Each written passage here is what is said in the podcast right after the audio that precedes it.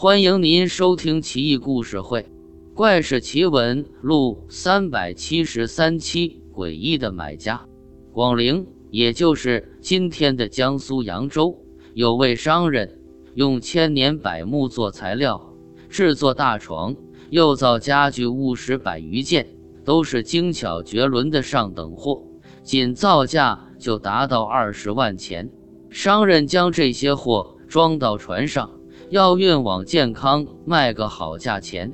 船行至瓜布桃叶山，遇上风浪，为防止意外，无奈之下只得靠岸停泊。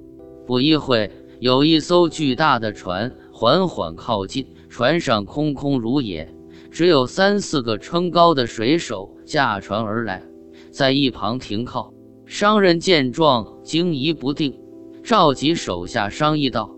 这大船来的蹊跷，看它吃水很浅，肯定船舱都是空的，想必是一伙强盗盯上我们，想趁半夜抢劫呢。手下众人也都说很像，个个吓得面无人色。前方码头还远，风浪又汹涌湍急，避无可避，只得带着众人上岸，藏身于树林之内，躲避强盗。顿时，河上狂风暴雨，雷电交加，一团黑云笼罩在船头，而岸上却明月如盘，星光熠熠，竟一点风雨都没有。众人都觉诡异，不敢吱声。一顿饭功夫，风停雨罢，商人见自己的船安然无恙，不禁长舒一口气。那艘大船起锚离开。商人立刻带着众人上船查看，不禁傻眼：柏木床和所有家具物什都不见了。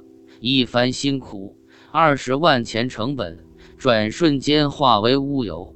商人欲哭无泪，瘫软于地。大船还没走远，上面有人高声喊道：“别哭了，我家主人会给你钱的，赶紧回家吧。”商人苦笑。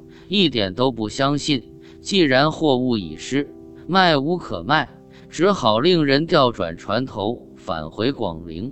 回到家中，早已有人送来三十万钱，家人也是惊喜交加。商人这才说起瓜布之事，都啧啧称奇。既然有钱买人家东西，直接去集市买不就得了？干嘛非得呼风唤雨、星云吐雾？先抢后送钱呢？个人觉得这诡异的买主有点像是外星人呀。